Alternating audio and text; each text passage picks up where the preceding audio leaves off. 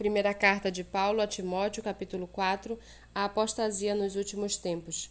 Ora, o Espírito afirma expressamente que nos últimos tempos alguns apostatarão da fé por obedecerem a espíritos enganadores e a ensinos de demônios, pela hipocrisia dos que falam mentiras e que têm a consciência cauterizada, que proíbem o casamento e exigem a abstinência de alimentos que Deus criou para serem recebidos com gratidão pelos que creem e conhecem a verdade Pois tudo o que Deus criou é bom, e se recebido com gratidão nada é recusável, porque é santificado pela palavra de Deus e pela oração.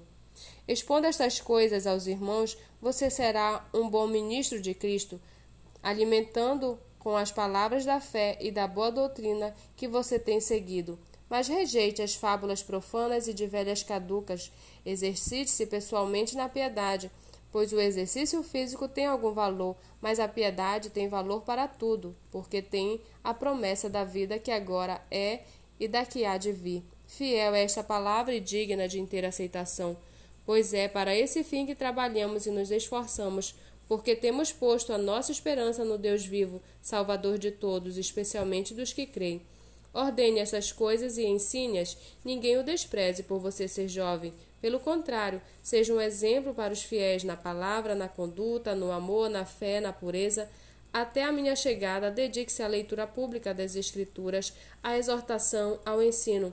Não seja negligente para com o dom que você recebeu, o qual lhe foi dado mediante profecia, com a imposição das mãos do presbitério. Medite essas coisas e dedique-se a elas, para que o seu progresso seja visto por todos.